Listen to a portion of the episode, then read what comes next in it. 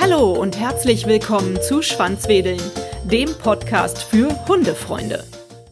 Nachhaltigkeit ist aktuell in aller Munde. Und ich finde das auch durchaus richtig. Denn unser aktueller Klima- oder Umweltstatus zwingt uns alle dazu, achtsamer mit der Umwelt und unseren Ressourcen umzugehen. Viele von euch wissen bestimmt schon, dass ich auch Gastgeber eines zweiten Podcasts bin, in dem ich mir dies zum Thema gemacht habe. Im Weltverbesserer geht es um Nachhaltigkeit, Innovationen und soziale Projekte. Hört doch gerne mal rein, wenn ihr euch dafür interessiert. Auch mit Hunden kann man nachhaltig leben. Zu dem Thema habe ich mir einige Gedanken gemacht und recherchiert. Ich hoffe, ihr könnt daraus für euch ein paar Dinge mitnehmen. Erster Punkt für Nachhaltigkeit mit dem Hund ist das Futter. Was füttert ihr? Hundefuttersorten, die zuvor in Tierversuchen an Laborhunden getestet wurden? Oder Futter, wo der Großteil des Fleisches aus Massentierhaltung stammt? Es lohnt sich wirklich, sich darüber Gedanken zu machen und zu informieren, was man da kauft. Es geht immerhin um die Gesundheit eures vierbeinigen Lieblings. Es gibt Produkte, die sind gut für unseren Hund, aber dennoch nicht nachhaltig. Umgekehrt sind aber die meisten Produkte, die nachhaltig hergestellt werden, auch sehr gut für unseren Hund. Wir füttern zum Beispiel ein Bio-Trockenfutter, das in großen Säcken steckt. Auch bei den Leckerlis achte ich darauf, in möglichst umweltfreundlichen Verpackungen einzukaufen. Es gibt aber auch Feuchtfutter im Glas. Selber kochen und oder barfen kann ebenso eine gute nachhaltige Möglichkeit sein. Vorausgesetzt, man kauft dafür lokale Produkte und keine unnötigen Plastikverpackungen. Eine schöne Möglichkeit, mit dem Hund nachhaltiger zu sein, ist es auch, vegetarische oder vegane Tage einzuführen. Hunde sind wie wir Menschen Omnivoren und nicht etwa wie die Katzen Karnivoren, also reine Fleischfresser. Durch weniger Fleisch und komplett vegane Tage bekommt der Hundeorganismus die Möglichkeit, überschüssige Harnsäure abzubauen und kann so ernährungsbedingte Krankheiten vorbeugen, die durch tierisches Eiweiß hervorgerufen werden können. Es ist also sogar gesund für eure Fellnasen, Teil-Veganer zu werden. Der zweite Punkt zum Thema Nachhaltigkeit mit Hunden ist für mich das Hundespielzeug und die ganzen Hundeaccessoires, die wir so haben. Ich selbst habe da zu Beginn sehr viel falsch gemacht und lustiges, buntes Plastikspielzeug gekauft. Und man hört nun immer wieder von Verbrauchermagazin-Tests, die besagen, dass in den meisten Hundespielzeugen Giftstoffe, Weichmacher und künstliche Duftstoffe oder giftige Farbstoffe sind. So etwas würden wir für unsere Kinder niemals kaufen. Deswegen sollten wir auch bei unseren Hunden darauf verzichten. Eine Umstellung auf nachhaltig produzierte Waren, seien es Tieraccessoires, Spielzeuge, Pflegeprodukte oder auch andere Produkte des täglichen Bedarfs, ist weder schwer noch teuer. Nutzt auch in diesem Bereich eure Macht als Verbraucher. Nachhaltigkeit verlangt Verantwortung. Gestaltet aktiv mit, hinterfragt, wo bestimmte Produkte hergestellt werden und welche Produktionsbedingungen damit einhergehen.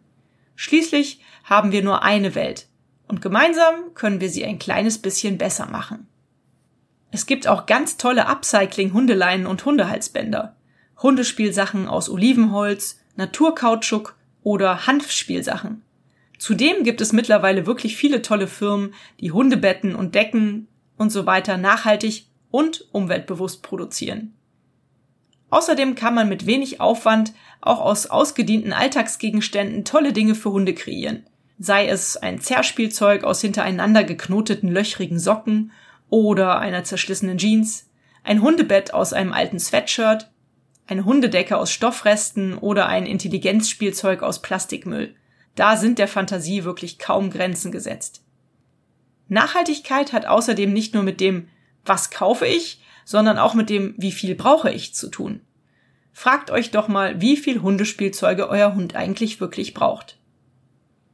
Drittes großes Thema, wenn es um Hunde und um Nachhaltigkeit geht, ist die Beseitigung des Hundekots. Fast acht Millionen Hunde sind heute in Deutschland gemeldet. Das ergibt etwa, naja, 16 Millionen Stinkehaufen pro Tag. Schätzungen zufolge werden mehr als 500 Millionen Hundekotbeutel pro Jahr in Deutschland verwendet.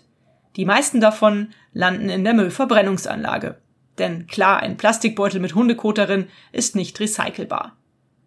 Unser Hund, die Lola, die bevorzugt in geschäftlichen Dingen ihre Privatsphäre. möglichst weit weg von mir und allen anderen Spaziergängern entfernt. Deswegen kann ich das, was sie macht, häufig dort liegen lassen. Sofern das möglich ist und ohne dass Menschen Gefahr laufen, hineinzutreten oder Kinder beim Spielen in Hundekot fassen oder treten könnten. Ich denke, so ist das mit Sicherheit die beste Lösung. Natürlich habe ich aber auch mindestens immer zwei Beutel bei mir und bin präpariert, das aufzusammeln, was mein Hund hinterlässt.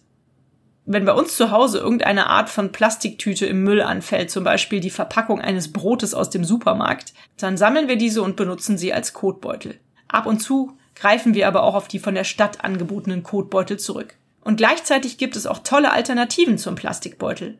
Es gibt 100% biologisch abbaubare Kotbeutel und Kotsammellösungen aus Pappe. Probiert es doch einfach mal aus.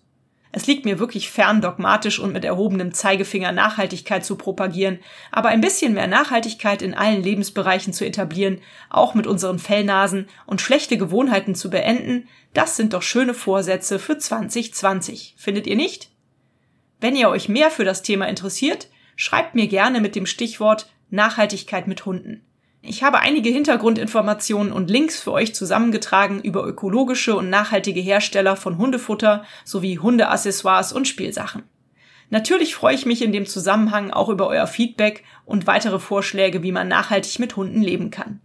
Ihr erreicht mich über die E-Mail-Adresse, die ihr in den Shownotes findet, oder über die Schwanzwedeln Facebook-Seite. Hat euch dieser Podcast gefallen, dann teilt ihn doch mit euren Freunden und gebt mir eine 5-Sterne-Bewertung denn nur so werden auch andere Hundefreunde auf den Podcast aufmerksam. Nun knuddelt euren Hund und gebt ihm ein Leckerchen und sorgt für ein Schwanzwedeln. Bis zur nächsten Folge. Wuff und tschüss.